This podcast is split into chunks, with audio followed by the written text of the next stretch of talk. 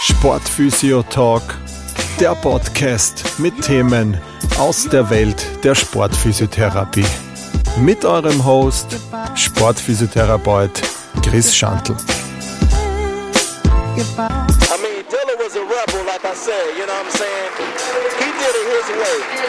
From the beginning to the ending, you know what I'm saying? Ja, ein herzliches Hallo beim Sportphysio Talk Podcast. Es ist wieder ein, ein runder Geburtstag sozusagen. Äh, Die 60. Folge steht heute an und ähm, es ist auch ein bisschen Weihnachtszeit, das heißt, es ist Ende des Jahres. Ähm, möchte die Folge da auch ein bisschen dazu nutzen, ähm, mich wieder bei euch zu bedanken für, für das treue Zuhören. Es ist wirklich schön, wie dieser, wie dieser Podcast wächst und äh, immer mehr, mehr Leute ähm, abonnieren, immer mehr Leute zugreifen und sich die Folgen auch anhören und, und auch das Feedback nimmt immer mehr zu äh, mit positiven Rückmeldungen, aber auch mit konstruktiver Kritik, ähm, die ich mir auch immer sehr zu Herzen nehme und versuche auch umzusetzen.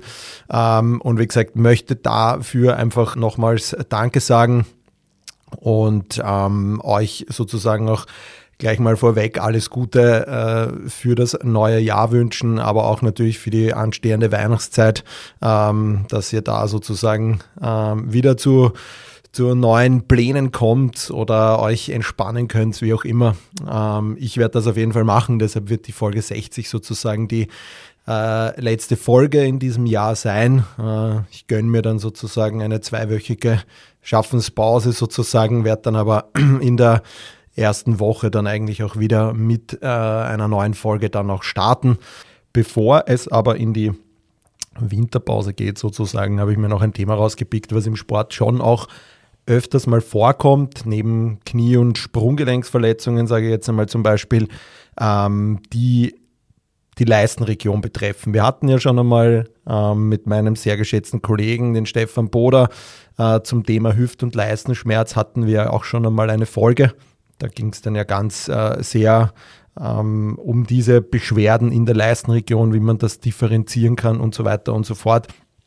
Und ähm, gibt es da eben auch noch als genaue Diagnose sozusagen, wenn man eben so diese enge Nachbarschaft von diesen ganzen anatomischen Strukturen quasi in der Leistenregion kennt, Hüftgelenk, Adduktoren, äh, Bauchmuskelansätze, Leistenkanal, äh, Hüftbeuger und so weiter. Da gibt es eben da noch immer wieder, dass man Patienten oder Sportler hat, ähm, die mit einem ähm, Hüftimpingement sozusagen diagnostiziert werden. Ähm, Im Fachjargon auch Femoroacetapulares Impingement, ähm, kurz FAI. Das werde ich auch in weiterer Folge so verwenden. Und genau das wäre das heutige Thema. Ähm, warum ähm, kommt zu so einem Hüftimpingement sozusagen. Also da ist einmal grundsätzlich mal wichtig äh, zu wissen, okay, was sind denn so die betroffenen Strukturen beim Hüftimpingement? Oder dass man einerseits den, den Oberschenkel, also in dem Fall den Oberschenkelhals, das Acetabulum ist da oft dabei und dann eben noch Labrum und Knorpel. Wenn das dann schon vielleicht äh, höhergradig ist, kann es da auch zu so einer Beschädigung von diesen beiden Strukturen kommen. Das heißt, sprich zwischen dem Oberschenkelknochen und eben diesem Acetabulum, also der Hüftpfanne, ähm, wird das sozusagen gebildet, die Hüfte. Ähm, der Oberschenkelkopf, der ist auch mit so einem, ähm, ja, einem Hyalinenknorpel umgeben.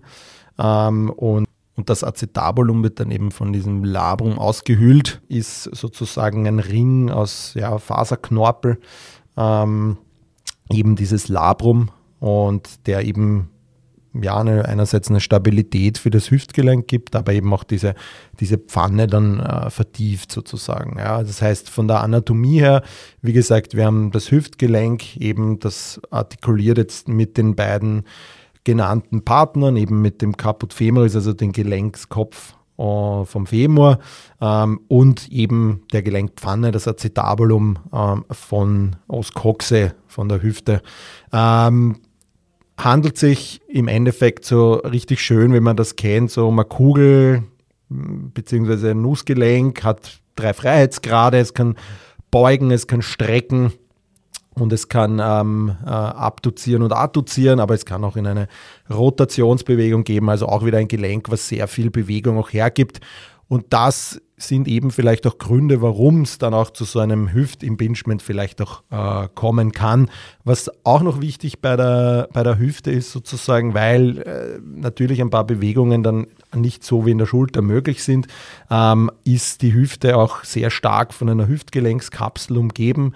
Ähm, diese Kapsel hat eine äußere Schicht sozusagen. Ähm, das ist so eine fasrige Struktur, so eine Stützstruktur des Hüftgelenks und trägt eben zu dieser Stabilität auch des Gelenks sozusagen bei. Da sind ganz, da sind ganz viele Rezeptoren drinnen, äh, die einfach den Druck und die Vibration auf die reagieren, ja, die einfach ganz viel einfach äh, Schmerzwahrnehmungen aber auch machen, ja, und aber dann einfach auch auf diese ganzen äh, kleinen Bewegungen auch, auch äh, reagieren können und, und eben hier dann schnelle muskuläre Reaktionen sozusagen auf die Bewegungen ausrichten, damit es dann einfach auch zu einer guten Stabilität in der Hüfte kommt. Und die, die innere Schicht, die ist sozusagen so eine, ist eben so eine Synovialmembran die produziert eben auch eine Synovialflüssigkeit, somit ist eben das Gelenk, äh, das Hüftgelenk auch ein Synovialgelenk. Äh, das heißt, sprich, es hat eine, eine Gelenkskapsel, die wichtig eben ist für die, für die Versorgung von einigen Strukturen. Ähm, und eben auch, dass das Gelenk einfach mit Nährstoffen versorgt wird, ähm, dass es auch gut unter Anführungszeichen gut schmiert, sozusagen, sodass die Gelenksbeweglichkeit auch gut geht zwischen den beiden Gelenkspartnern. Ähm, und die Gelenkskapsel wird noch von so drei kräftigen Bändern verstärkt, die sich so bisschen schraubenartig drüber ziehen um die, um die Hüftkapsel noch dazu sozusagen. Und die, also so ringförmig, ähm, und die geben halt noch einen zusätzlichen Schutz. Das heißt, das Hüftgelenk ist da sehr stark auch von seiner Gelenkskapsel und von den, also von dem Kapselbandapparat sehr stark auch, auch geschützt sozusagen. Ja. Gründe, warum entsteht jetzt so ein Hüftimpingement? Also wie oft so die ein, eine Meinung gibt es irgendwie nicht. Das heißt, es gibt so die Ursachen sind jetzt nicht so komplett geklärt. Es handelt sich einerseits, ähm, geht man davon aus, dass es vielleicht auch eine erworbene Fehlform sozusagen von zum Beispiel jetzt eben den, den Schenkelhals ist ähm, oder eben auch von der Gelenkspfanne, die sich dann einfach aufgrund von vielleicht Entwicklung oder sportlicher Aktivität dann äh, zu einem Problem oder manifestiert sozusagen, dass es dabei sozusagen dann auch bleibt. Ähm, das ist ein Ansatz, also wie gesagt, diese Fehlform. Eine andere Möglichkeit ist eben auch, dass es aufgrund von ähm, Aktivitäten hervorgerufen wird. Das heißt, wenn man immer wieder eine, eine Aktivität macht, die vielleicht sogar das Hüftgelenk über das anatomische Bewegungsausmaß vielleicht sogar hinausgeht, wenn man da immer wieder in, in gewisse intensiven Belastungen reinkommt, ganz sehr weite Bewegungen, die vielleicht jetzt also über dieses äh, physiologische Ausmaß drüber sozusagen gibt es ja ein paar ähm, im Jugendalter, wo man vielleicht mit mit Ballett anfängt oder Bewegung, also einfach, einfach Sportarten oder Aktivitäten, wo einfach ganz viel Bewegung äh, von der Hüfte her sozusagen beschrieben wird. Ja. Ähm, genau, das sind einmal so zwei Gründe. Das heißt, so diese Pathomechanik ist so ein bisschen das eben das FAI beschreibt sozusagen einen Bewegung, bewegungsindizierten ja, Konflikt eben zwischen diesen Partnern, eben den Schenkelhals und eben dem Pfannenrand. Und ähm, die, wie gesagt, die Auswirkungen können so sein, dass sie auch andere Strukturen, zum Beispiel wie das Labrum oder den Knorpel, da auch eventuell schädigen dazu, aber dann eh spät, später mehr noch sozusagen. Eine neue Theorie oder eine neue, es gibt natürlich immer viele Ansätze, ähm, ist jetzt, glaube ich, auch gerade immer so ein, ein Trend auch vielleicht, dass man dass da ganz viel hinterfragt wird oder vielleicht Diagnosen ähm, hinterfragt werden, dass die einfach nicht genau sind. Wenn man jetzt Schulter-Impingement sagt, sagen ja ganz viele, dass Schulter-Impingement es gar nicht gibt. Ja, also ich glaube, da werden ganz viele Diagnosen die man einfach, die sich jetzt seit Jahren da schon gehalten haben, die werden da vielleicht ein bisschen, ähm, da wird ein bisschen neu gedacht. Und da gibt es eben auch beim, beim Hüftimpingement sozusagen auch einen Grund, dass jetzt gar nicht so die, die fehlerhafte Form des Knochens vielleicht ähm, ausschlaggebend ist, sondern eher vielleicht, dass das Ganze aufgrund von muskulären Spannungsverhältnissen ist. Das heißt, wenn eine Muskulatur auf der einen Seite vielleicht mehr arbeitet als wie auf der anderen Seite, ähm, wenn man jetzt hernimmt, ich glaube mich zu erinnern, ich weiß es jetzt nicht ganz genau, bitte mich da nicht ähm, äh, drauf festnageln, aber das Hüftgelenk oder das Hüftgelenk spielt so ungefähr mit 20, 20, 21 Muskeln jetzt, die, die wirklich so einen Einfluss auch auf das Hüftgelenk auch haben, ähm, direkt oder indirekt sozusagen. Ähm, und die können einfach, wenn es hier dazu kommt, dass diese vielleicht eine Unelastizität haben oder dass die eine Schwäche haben ähm, oder dass die vielleicht einen, ähm, ja, eh Unelastizität in Form eines Triggerpunkts sozusagen haben, dass die einfach dieses Hüftspiel, dieses Gelenkspiel in der Hüfte einfach stören und es dazu einfach zu einem, äh, zu den Schmerzen kommt und zu einer Fehlbelastung, wo sich dann in weiterer Folge eben äh, vielleicht auch am Knochen etwas ändern kann, aber eben auch nicht, sondern einfach, wenn man, dass das einfach wirklich nur ein funktionelles Problem ist, dieses Hüftimpingement. Also wie gesagt, ähm, ich denke, wir alle schauen nicht so aus wie im Anatomiebuch. Das heißt, ähm, wir haben alle nicht alle, Entschuldigung, ähm, will da jetzt auch nicht das äh, so wieder definieren, aber ich glaube, wenn wir davon reden, von so Ausdrücken wie Beckenschiefstand, ähm, ich glaube, nicht alle sind gerade und haben keine Probleme. Ähm, das heißt, äh, da muss man vielleicht nicht so viel rein interpretieren, wenn da jemand äh, drei Millimeter höheres Becken hat ähm, oder wenn da vielleicht irgendwie ein Ilium nach vorne rotiert ist. Auch das muss nicht immer eine Pathologie sein. Ähm, und eben auch, ähm, dass vielleicht nicht die, der Schenkelhals so ausschaut, wie er im Anatomiebuch ist, sondern dass der vielleicht bei dem einen ein bisschen weniger tailliert ist, ein bisschen mehr.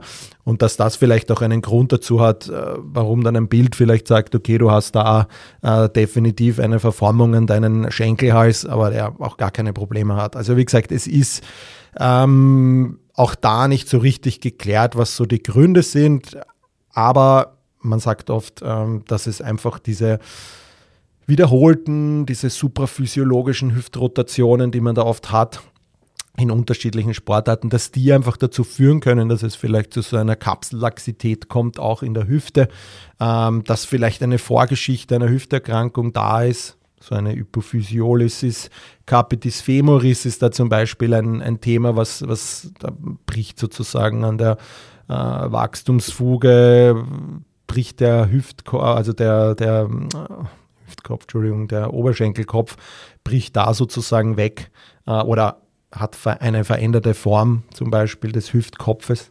ähm, und oder eine eben falsche, es war eine Fraktur, zum Beispiel man ist beim Radfahren auf die Hüfte geflogen und hat sich den Schenkelhals gebrochen und es kommt da einfach zu Veränderungen bei der, bei der Fehlheilung, also dass quasi so eine Fehlheilung stattfindet. Ähm, dass vielleicht eine Hüftdysplasie da war in der Kindheit und die vielleicht überkorrigiert worden ist, auch eine Möglichkeit. Ähm, eben dieses Funktionelle, dass eine Schwäche von dieser tiefen Hüftmuskulatur vorliegt, ja, dass die aufgrund dessen die Stabilität der Hüfte beeinträchtigt ist und es eben zu, ja, zu einer Überlastung der, der Hüfte führt. Ähm, das heißt, dieses Gelenkspiel ist vielleicht auch gestört. Oder eben auch ja, wiederholte Belastungen, die jetzt zum Beispiel ähm, das Labrum stressen oder einfach im Labrum sind ja auch sehr viele nozizeptive Rezeptoren drinnen. Das heißt, zu Neurotransmitter, das heißt, da passiert ganz viel auf dieser Schmerzebene. Ähm, das heißt, auch das da, wenn da ständig ein, ein, Stress auf das Labrum kommt, dass das dann auch reagiert und einfach sagt, okay, ähm, Schmerz ist da, Entzündungsmediatoren sind im Gewebe drinnen und dann tut sich da schon was. Ja. Ähm, wenn man das FAI, das Hüftimpingement weiter äh, geht, dann kommt man eigentlich um zwei Wörter nicht herum. Das ist das äh, CAM-Syndrom oder die CAM-Morphologie in dem Fall, CAM, das jetzt CAM oder CAM, ähm, je nachdem, ich glaube, jeder weiß, was dann damit gemeint ist. Und eben dieses Pincher, Pinzer, ähm, dieses Beißzangenphänomen auf Deutsch sozusagen, das sind so die zwei äh, Ausdrücke, die man mit einem FAI-Syndrom beziehungsweise mit einem Hüftimpingement eigentlich so in Verbindung stellt, plus eben auch noch, dass es oft sogar zu so einer Mischform kommt, dass man sowohl dieses Cam und dieses Pincher hat und äh, genau das ist eigentlich so die was, um was man nicht herumkommt, wenn man so etwas liest. Auch als Laie liest man dann vielleicht auf seinem Röntgenbild irgendwie ein Cam oder Pinzer, je nachdem. Ja, also die, die Cam-Morphologie beschreibt eigentlich so eben diese Abflachung äh, der Teilierung des Schenkelhalses sozusagen. Es ist auch bekannt als, diese, als Nockenwellen-Impingement im deutschsprachigen Raum. Ähm, da wird eben auch davon ausgegangen, dass da sozusagen ein Engpass im Hüftgelenk stattfindet, ähm, eben aufgrund einer zu geringen Teilierung.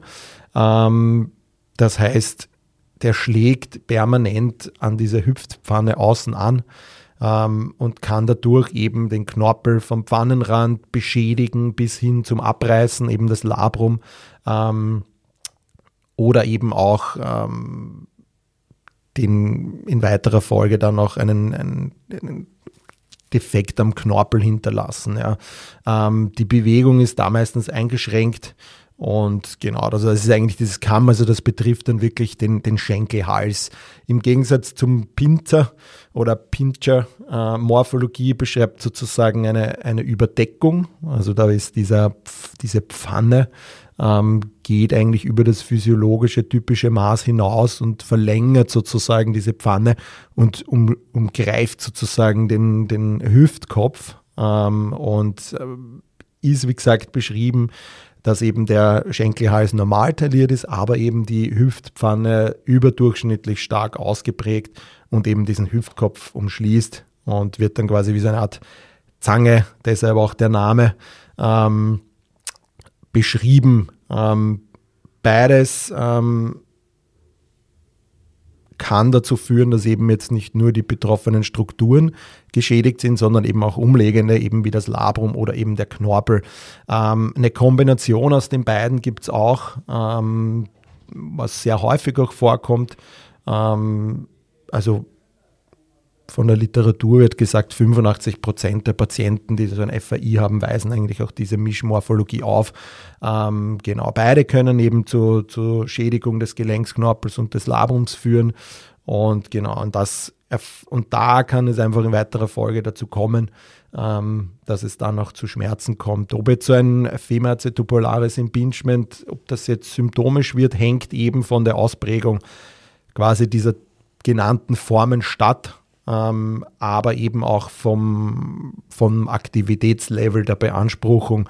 Und ähm, dann entsteht oder dann kann eben dieses Krankheitsbild dann in weiterer Folge auch, auch entstehen sozusagen. Ähm, also eben nach je zugrunde liegendem Pathom Pathomechanismus wird eben entweder das Labrum bzw. der acetopolare Knorpel eben geschädigt. Das ist eigentlich so die, ähm, die Grundaussage des Ganzen, warum es dann auch oft einmal zu Schmerzen kommt, weil selbst diese Verformung am Knochen oder der Hüftpfanne selber, das ist jetzt noch kein Grund, warum jemand Schmerzen hat. Das ist das, was ich eingangs erwähnt habe, dass das vielleicht ganz viele haben und es gar nicht mitkriegen. Ähm, blöd wird es dann eben oder der Schmerz kommt dann, wenn einfach eben auch Labrum dabei ist. Ähm, wenn ein Knorpel dabei ist, dann ist einfach dann merken die Leute was und dann kommt es zu eben diesen, diesen Schmerzen. Ähm, auch wie schon erwähnt, es gibt eben Sportarten oder Aktivitäten, die vielleicht solche Sachen begünstigen können, wenn vielleicht auch schon eine gewisse, ja, erbbedingte oder genetische Vorgeschichte da ist, dann kann das eben sein, zum Beispiel, dass eben so ein Klassiker den man da kennt, wenn man sich mit dem Thema beschäftigt, ist eben der Eishockey-Goalie, der einfach diese Butterfly-Abwägung macht. Das ist, wenn der, wenn der Dormann auf den Knien ist und dann eigentlich die Hüfte permanent nach innen rotiert, um da den Buck abzuwehren. Und das macht er ja sehr oft in einem Spiel äh, oder in einem Training. Ja. Ähm, Hürdenlauf ist auch ein Thema. Das Sprungbein, was sozusagen dann über die Hürde nachzieht, das muss da auch immer in einen schönen Ausmaß drüber. Kampfsportarten, ja, wo man gewisse Schläge hat, ähm, Bodenturnen mit Spagat zum Beispiel, Eiskunstlauf, Tanz, also ganz viel in die Richtung Ballett. Aber natürlich eben auch so Sachen wie Yoga vielleicht, ja, dass die auch ein, ein Problem machen. Fußball ist auch ein typisches Beispiel dafür, wo das immer wieder mal vorkommt, eben bei diesen, durch diese ganze Schuss- und, und äh, also Spiel und, und Spiel, äh, Spiel- und Standbeinbewegung sozusagen. Also das sind so Dinge, wo das, wo man einfach diagnostisch auch abfragt, okay, passt, du machst die und die Sportarten, bist Eishockey-Kohle vielleicht, ja, und dann wird das Bild schon irgendwann einmal besser zusammenpassen auch, ja. Grundsätzlich für die Diagnostik, was ist da wichtig, wenn wir da schon sind? Es ist so, dass es nicht das eine Ding gibt, wo man sagt, okay, passt, äh, wir machen jetzt ein Röntgen, da sieht man, du hast dann äh, dein die Taillierung deiner Schenkel, also es ist nicht so, wie es sein soll. Das heißt, du hast ein Impingement, hast aber jetzt vielleicht gar keine Schmerzen oder der Schmerz ist anderwo bedingt von, äh, von der Leiste, von den Adduktoren oder wie auch immer und ist jetzt gar nicht per se ein Hüftimpingement. Ähm, da ist dann, äh, da gab es dieses vor einigen Jahren dieses Warwick Agreement, so wie es im Leisten, äh, also leistenspezifische Schmerzen sozusagen gibt es ja dieses Door Agreement. Ähm, kann man eh alles nochmal nachhören oder man bucht den Kurs direkt beim Stefan Boder, Fokus Leiste, kann ich nur empfehlen. Ähm, da ist dieses Warwick Agreement ähm, zu eben diesem FAI-Syndrom äh, äh, gegründet worden und da geht es einfach darum, dass man drei Teile, man, das heißt, man hat die Symptome, man hat klinische Befunde und man hat bildgebende Befunde. Das sind im Endeffekt so diese drei Teile, die für die Diagnose dann auch wichtig sind.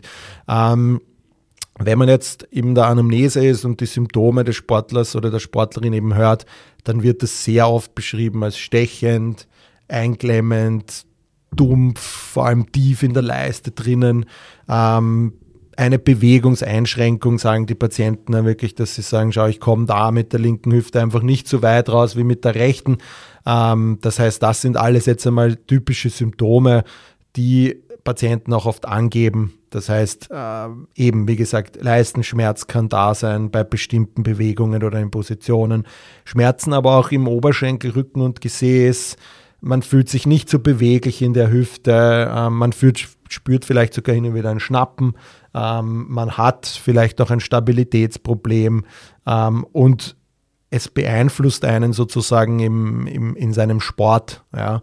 Das heißt, wie kann man sich das anschauen? Man kann äh, hier hergehen und natürlich eine klassische Befundung machen auf jeden Fall. Das heißt, man schaut sich einmal gewisse Dinge an. Da wird zum Beispiel ganz gut drunter fallen, mal natürlich spezifische Tests auch zu machen. Man schaut sich natürlich vor einmal die Gesamtbeweglichkeit an, aber dann vielleicht auch spezifisch zu testen, ähm, was das Bewegungsausmaß ist, wo kann vielleicht ein Schmerz ausgelöst werden. Das heißt, da gibt es eben diesen Fahrtier-Test, der da einfach auch eine Provokation macht für das, ähm, ähm, für das Hüftimpingement, um da vielleicht mehr in Richtung oder um das Ausschlusskriterien immer größer zu machen. Auch der Faber-Test lässt sich da anbieten. Dann gibt es den Log-Roll-Test. Dann gibt es diesen Deal-Test. Ja. All diese Tests zeigen halt einen, äh, ob da eine Problematik vorliegt. Man kann dann auch äh, unterscheiden zwischen einem vorderen und einem hinteren Impingement sozusagen. Ja, also da macht man einfach auch gewisse Bewegungen. Das eine ist in, in einer vollen Beugung der Hüfte mit einer Innenrotation und einer Abduktion, während da schaut man sich eher, ob es ein vorderes ist, wenn dann dieser Schmerz kommt.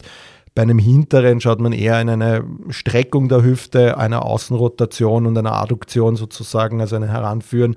Und wenn da ein Schmerz ist, dann kann man eher davon ausgehen, dass es ein hinteres Impingement ist. Das ist jetzt einfach nur, um da vielleicht noch ein genauer differenzieren zu können. Das heißt, wir schauen uns ganz einmal die Beweglichkeit an, wo kommt da Schmerz ähm, in der Funktion. Man kann sich anschauen, okay, wie schaut äh, Kniebeuge aus, äh, Einbeinige vor allem. Gibt es da Schwächen in den Hüftmuskeln? Abduktoren, Außenrotatoren, wie auch immer. Wie schauen Step-Up und Step-Downs aus, wo ich vielleicht auch eine größere Hüftbeugung habe. Also ich nehme da vielleicht einen höheren Hocker, um da jemanden raufsteigen oder runtersteigen zu lassen schau, kommen da Schmerzen, kommt da eine Bewegungsausweich, wird da irgendwas umgangen, Stabilitätsprobleme und so weiter und so fort. Ähm, ich schaue mir Krafttestungen an, das heißt Handdynamometer kann ich sehr gut testen, einfach wie steht es um die ganzen Hüftmuskeln, da kann ich alles einmal durchtesten, im Vergleich natürlich auch zur anderen Seite.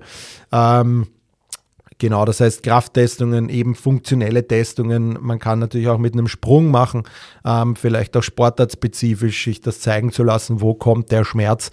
Ähm, das sind einfach äh, die so ganz gute Tests, die man sich da klinisch auch anschauen kann. Wichtig ist eben auch, dass man da ganz diese ganzen Differentialdiagnosen auch ausschließt sozusagen. Ja, also wir haben da äh, eben was die Leiste betrifft, ähm, ob das eben ein adduktorenbezogener Schmerz ist, ein Leistenschmerz, ein Pubikschmerz, äh, ein Hüftbeugerbezogener Schmerz. Ja. Also das, also Schambein quasi sozusagen, was wird dann eher in Richtung Adduktorenproblematik, äh, in eher Richtung einer anderen Diagnostik gehen. Das heißt, da reden wir dann vielleicht nicht vom Hüftimpingement in dem Fall. Ja.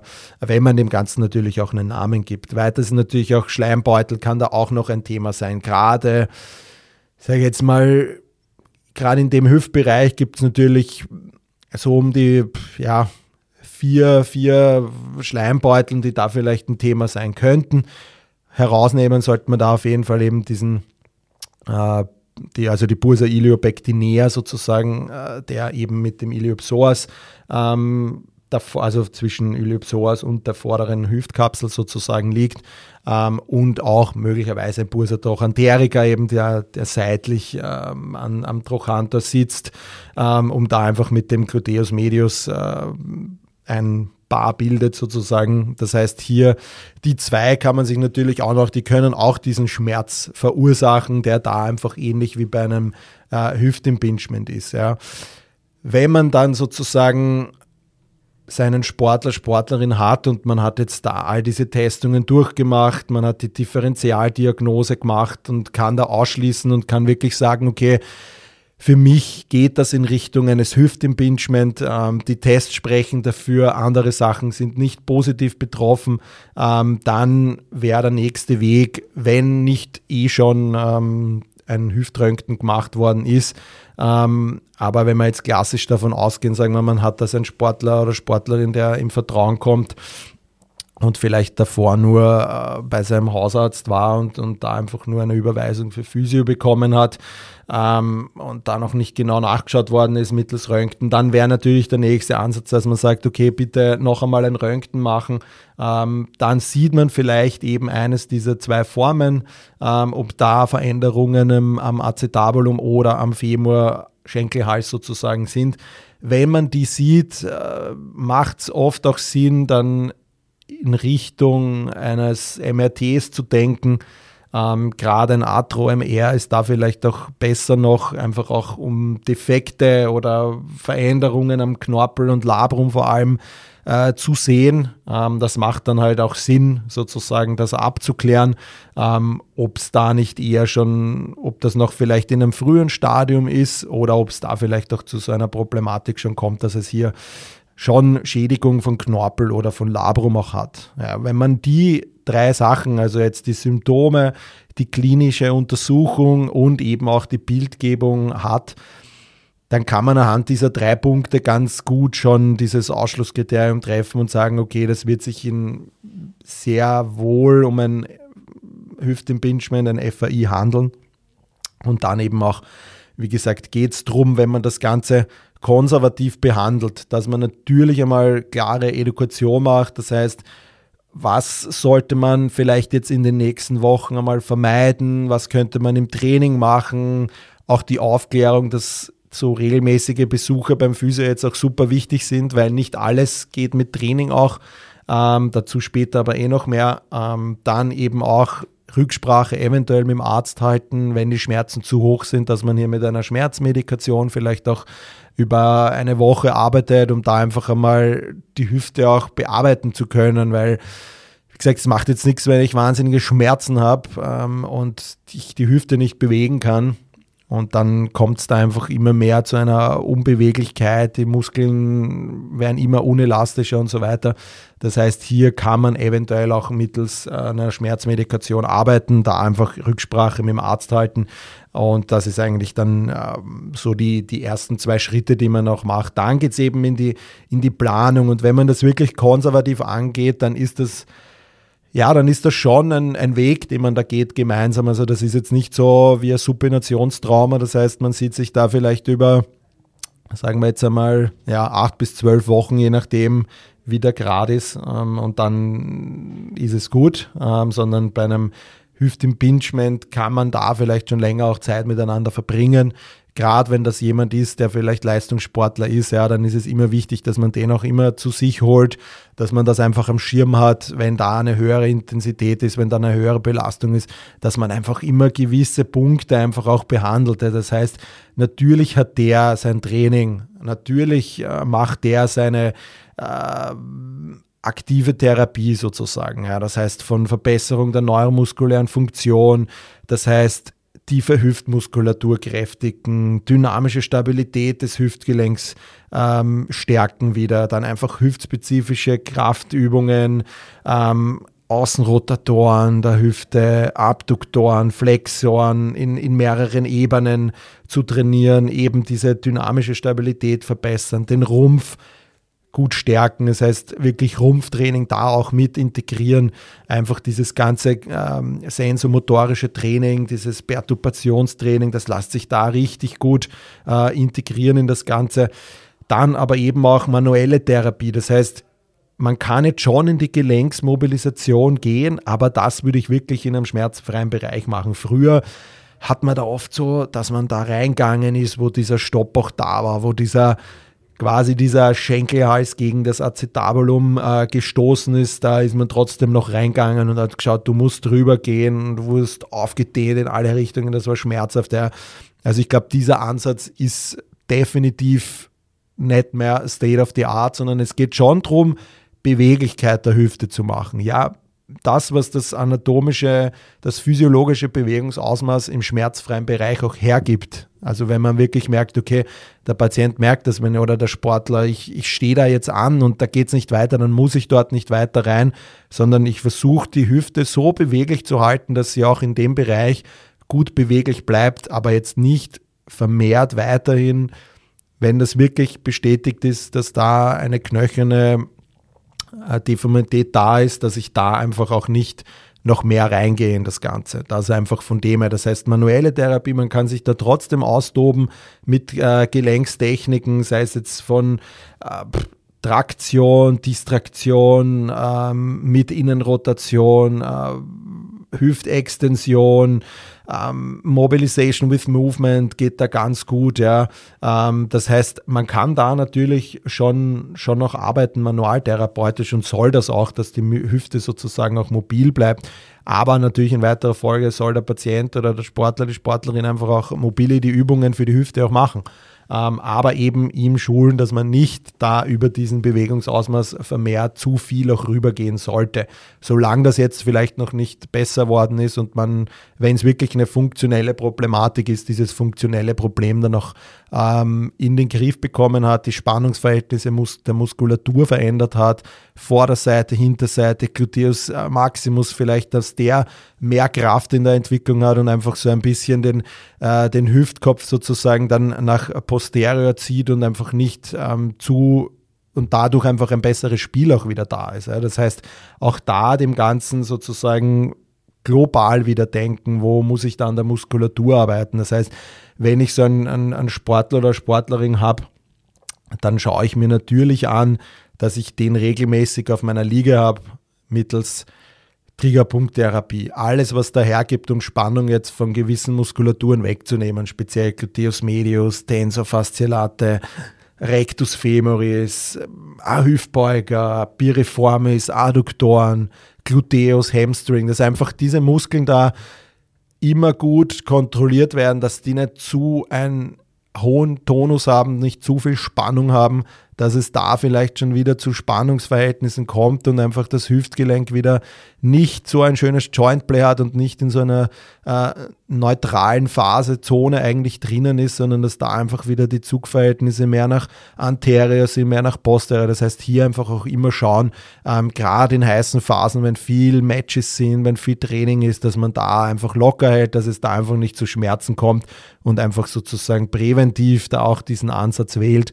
Ähm, genau, das heißt, manuelle, ja, an der Liga kann man da auf jeden Fall sehr viel auch arbeiten. Noch dazu eben ganze aktive Therapie ähm, kann man bei der konservativen Sache machen. Da kann man sich natürlich austoben, die Übungen, die da einfach vielleicht äh, auch gerne hüftdominante Übungen. Ja, man kann da aber sehr viel, sehr viel reinbringen, dass man da einfach die Außenrot, also alles, wie gesagt, gerade erwähnt, was vielleicht zum Abschwächen neigt, dass man das auch äh, trainiert.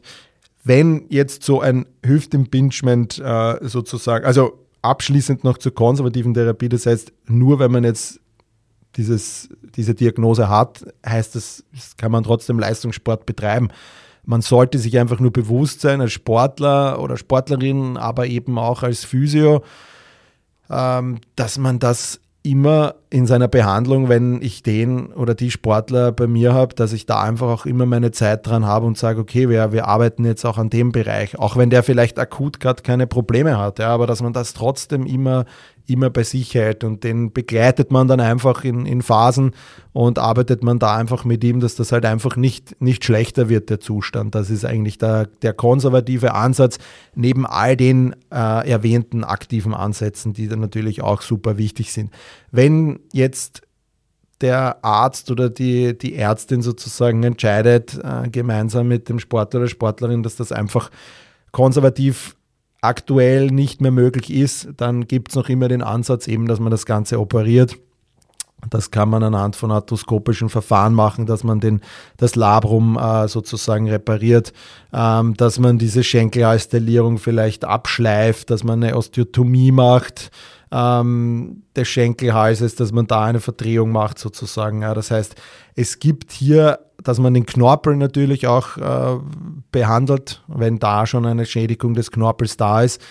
Das heißt, da gibt es natürlich viele operative Möglichkeiten, die da einem zur Verfügung stehen.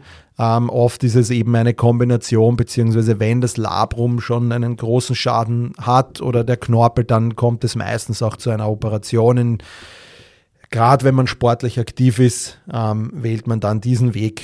In einer Reha schaut das dann natürlich so aus, wenn es zu einer Operation gekommen ist, dass so diese erste Phase eigentlich jetzt, also wenn man jetzt zu die erste Phase hernimmt, jetzt einmal wirklich 0 bis 6 Wochen in etwa, ähm, dass da einfach oft, gerade wenn eine Beteiligung eines Knorpels da ist oder auch des Labrum, dass das einfach einmal ähm, gut einheilen kann. Ähm, das heißt, dass hier kein keine Belastung, beziehungsweise wenn da nur sehr reduziert eben auf Labrum und Knorpel kommt, dass dieses Gewebe einfach abheilen kann, dass die Synoviale sich wieder reproduzieren kann, dass äh, die Schwellung weniger wird. Ähm, also einfach keine, also alles, was man pathomechanisch, äh, pathobiologisch in den ersten äh, Wochen einfach machen kann, ähm, ist ähnlich wie bei allen Knorpeloperationen oder Meniskusnaht äh, also Meniskusrefixationen etc., wo es einfach zu einer sechswöchigen Rückstellung meistens auch kommt,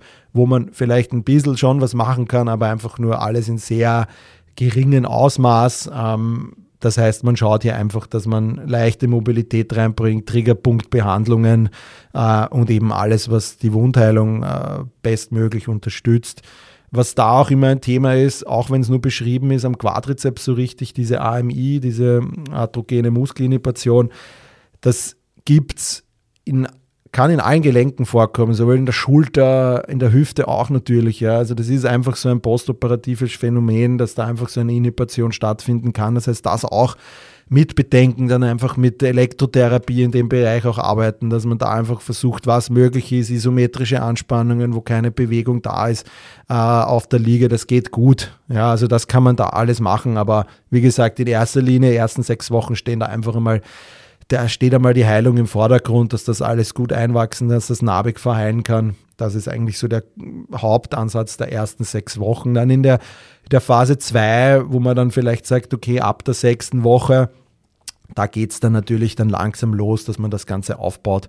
Das heißt, ähm, Ergometer fahren definitiv zur Mobilis Mobilisation eine ziemlich gute Sache. Äh, man kann manual arbeiten mit Traktionen ganz leicht. Ja. Man kann äh, mit moderaten, ganz leichte Krafttrainingsübungen. Das heißt, auch wenn man da vielleicht am Anfang mit Minibändern arbeitet, ja, man kann eine passive und aktive Mobilisation auch anleiten und machen. Ja. Da ist meistens ein Kapselmuster da ähm, in der Hüfte selber. Das heißt, das gilt es auch natürlich dazu zu bearbeiten. Ähm, diese neuromuskuläre Kontrolle ist oft ein bisschen gestört. Das heißt, diese Becken-Beinachse gehört trainiert, die Sensomotorik, die Ansteuerung. Da kann man ganz viel auch mit Laser arbeiten am Anfang, ja, dass man sich sowas ähm, zunutze macht. Beckenbodentraining ist da auch ein, ein super Thema, was man damit reinnehmen kann. Ich weiß, das ist immer noch so ein bisschen im Sport nicht so part of the game. Aber ich denke, es ist trotzdem wichtig, dass man sich da vielleicht ein, zwei Übungen hernimmt und da einfach diesen Beckenboden dann auch wieder trainiert, weil der da natürlich auch eine, eine, ja, ein, einen Teil dazu beiträgt, dass es in der Reha dann auch wieder besser vorangeht. Ähm, wichtig, grundsätzlich kann man sagen, dass jetzt keine zu schnelle Progression, das heißt, so Sachen wie Beinpresse ja, aber nicht zu tief vielleicht gehen, dass da zu viel Beugung ins Gelenk reinkommt, also keine übermäßige, keine Beugung reinbringen sozusagen, um eben einfach äh, näher, negative Reaktionen zu vermeiden. Natürlich auch noch kein Springen, ähm, das ist eh klar. Man kann aber schon weil Laufen natürlich mit Springen gleichzusetzen ist. Man kann aber hier schon gehen, zum Beispiel, wenn man sie zur Verfügung hat, kann man ins Wasser gehen, das heißt einen Pool gehen, vielleicht mit einem Poolboy äh, arbeiten oder dass ein bisschen ein Auftrieb da ist, dass man hier einfach ganz leichten Impact auch auf, schön auf die Hüfte hat. Ähm, da spricht auf jeden Fall nichts dagegen. Genau, in der Phase 3, sagen wir jetzt einmal so ab, dem 12, ab der zwölften Woche, da geht es dann einfach um Steigerung sozusagen der gesamten Grundeigenschaften, der motorischen, ähm, aber auch da immer wieder dran arbeiten an Triggerpunkten, Tensor, Adduktoren, Iliopsoas, Außenrotatoren, dass das einfach auch dieses muskuläre Zusammenspiel, diese Spannungsverhältnisse, dass die, dass die nicht ausufern, dass da keine Probleme in der Rehe. Es kann immer sein, wenn natürlich sehr viel Krafttraining auch stattfindet. Der Sportler oder die Sportlerin, die, die trainieren da ja oft jeden Tag. Und natürlich kann es da einfach auch wieder dazu kommen, dass eine Muskelpartie dann mehr beansprucht, mehr arbeitet, weil die andere vielleicht noch zu schwach ist. Aber das einfach immer auch ab, abtasten. Das heißt, immer also nicht immer, aber das ist einfach meine Herangehensweise, dass ich, bevor ich mit einem Patienten dann auch oder mit einem Sportler, Sportlerin dann einfach auch in den Trainingsraum gehe, nach Knie, Sprunggelenk, Hüfte, Schulter.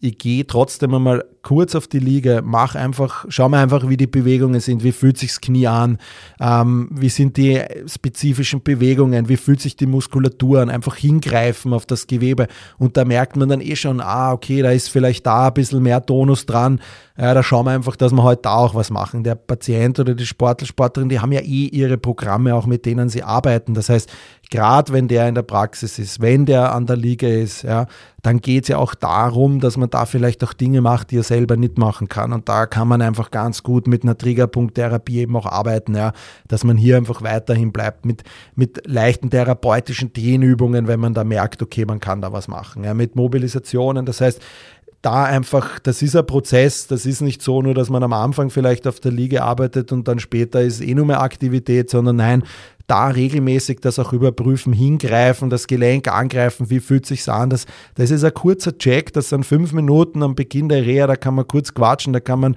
kurz den Patienten abholen, da kann man sich selber einen guten Eindruck machen. Also das ist definitiv etwas, wo ich sage, da da kann man ganz gut einen, einen ganz guten Ansatz dann noch machen, um zu sehen, okay, da ist vielleicht, da muss man vielleicht eingreifen und kann dann mit seiner Triggerpunkttherapie starten, Dry Needling, äh, wo auch immer man ist und man das machen darf ähm, und so weiter, therapeutische Dehntechniken, wenn man da in dem Bereich gerne so arbeitet, um den Muskel zu entspannen. Ja, also da einfach von dem her ganz gut drauf aufwachten. Ähm, dann eigentlich so Phase 4, es geht da immer mehr dann ins Laufen auch über.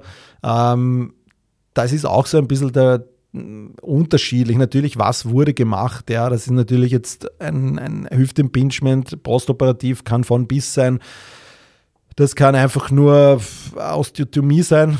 Das kann aber auch sein, dass der Knorpel was gehabt hat, das Labrum, und dann hast du natürlich einen längeren Heilungsprozess, längere Dauer, bis du vielleicht auch wieder laufen darfst. Das heißt, das Laufen kann von bis sein. Das schon mal gehabt, dass das im vierten Monat auch wieder ging, gut, ähm, aber auch vielleicht erst nach äh, sechs Monaten dann wieder gut ging. Ja, also das ist halt, wie gesagt, sehr, sehr individuell.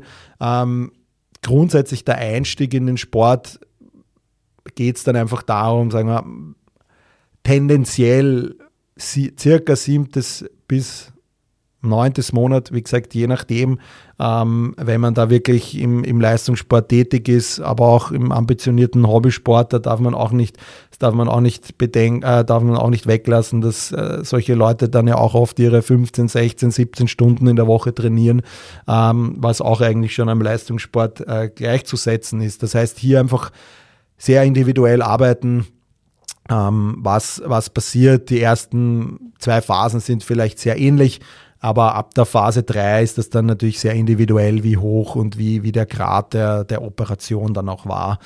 Return to Sport Tests, selbes Ding, das auch individuell, muss man schauen, wie kommt das an, wie ähm, was habe ich als Therapeut oder als Therapeutin gerne für Tests dabei? Ähm, sind natürlich Beweglichkeitstests, Stabilitätstests, Krafttests, Sprungtests. Das ist einfach das, was sich aufbaut. Natürlich jede Phase hat ihre eigenen, eigenen Kriterien, die, zu erfüllen sind.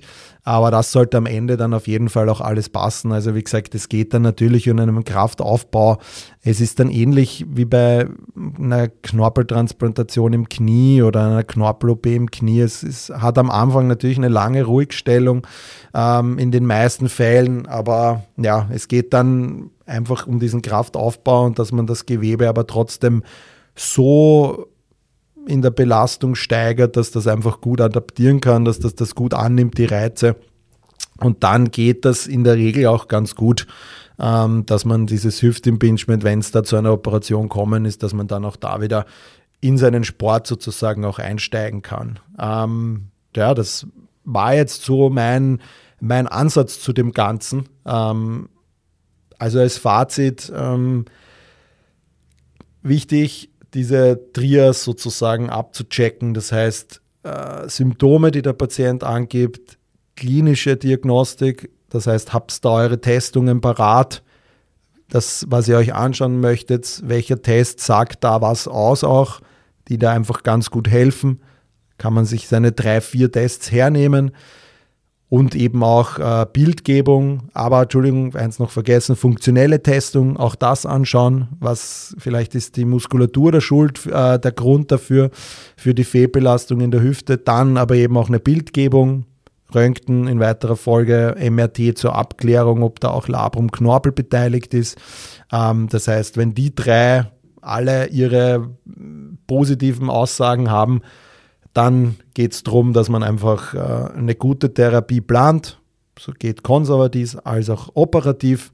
Konservativ, wie gesagt, sehr viel den Patienten begleiten, Education, ihm zu sagen, wir sehen uns regelmäßig, deine Übungen machst du, wir sehen uns dann auf der Liege, dass man da einfach ganz gut arbeiten kann. Ähm, und operativ ist es natürlich eine klassische operative Nachbehandlung ähm, mit Knorpel, mit Labrumrefixation, also da einfach äh, an die Vorgaben zu Beginn einmal halten und dann einfach kriterienbasiert und natürlich zeitbasiert auch, so gehen ein bisschen Hand in Hand, ähm, hier einfach die nächsten Schritte dann in der Reha auch planen damit man da dann auch einen erfolgreichen Abschluss hat und der oder die Sportlerin dann auch wieder in den Sport zurückkehren kann. Das ist quasi so die Idee ähm, der Reha in der Diagnose eines Hüftimpeachments sozusagen. Das heißt, ich hoffe, ihr habt da wieder etwas mitnehmen können äh, von der heutigen Folge. Ein spannendes Thema auch auf jeden Fall. Hat man, wie gesagt, immer wieder. Ich glaube, sehr viele Leute haben das sogar, wissen es nicht einmal. Ich glaube, ich habe es. Ich will es gar nicht wissen, aber es macht mir keine Probleme. Von dem her, ähm, äh, ja, ist es ist, wie es ist und ich lebe gut damit ähm, und habe auch keine Probleme. Deshalb ein Hüftimpingement, wenn da eine Verformung, Knöchern da ist, muss nicht immer ein Problem sein. Ähm, natürlich kann es äh, in weiterer Folge, wenn das unbehandelt bleibt, zu einer Arthrose im Hüftgelenk führen, wo irgendwann einmal ein äh, künstlicher Gelenksersatz auch kommt. Aber ich glaube, bis man das hat, gibt es davor ganz, ganz viele Dinge. Ähm, und da sind wir vielleicht dann eher auch nicht mehr im Sport, sondern da sind wir vielleicht dann schon nach der Sportkarriere. Was nicht heißt, dass man mit einer Hüft-Tap keinen Sport mehr machen kann. Das will ich auf gar keinen Fall sagen. Aber das wäre wahrscheinlich ein eigenes äh, eine eigene Folge, wenn man da jetzt auch noch über Hüft-Tap und so weiter äh, spricht. Es kann dazu führen natürlich, dass eine vermehrte Abnutzung im Gelenk auch stattfindet aufgrund der beschriebenen äh, Deformitäten in der, ähm, in der Hüfte. Aber wie gesagt, das Hüftimpingement selber, wenn man das in der Praxis hat, kann man ganz gut mit diesen Ansätzen dann auch therapieren. Ich wünsche euch, wie gesagt, wie eingangs erwähnt, noch einmal eine wunderschöne Weihnachten, alles Gute für das neue Jahr. Die nächste Folge gibt es dann ähm, in der ersten Jännerwoche. Freue mich schon drauf, wird auch ein spannendes, cooles Thema werden. Da habe ich zwei, zwei Damen zu Gast bei mir, die da sehr äh, in dem Fachgebiet sehr bewandt sind und ähm, mir ihre Ansichten und, und ihre, ihre Ideen zu der Sache auch präsentieren werden. Da freue ich mich schon, das mit euch teilen zu können. Und wie gesagt, ich wünsche euch alles Gute. Wir hören uns im nächsten Jahr wieder. Macht's es gut, euer Chris. Ja, das war's auch schon wieder mit der heutigen Folge. Ich hoffe, ihr hattet Spaß dabei. Ich freue mich über ein Like und ein Abonnement auf den gängigen Streaming-Plattformen Spotify, Apple Music und Co. Bei Fragen, Anregungen zur heutigen Folge oder einer der vorangegangenen könnt ihr mir eine E-Mail schreiben an info at sportphysio-fortbildung.at. Ich freue mich, bis zum nächsten Mal, euer Chris.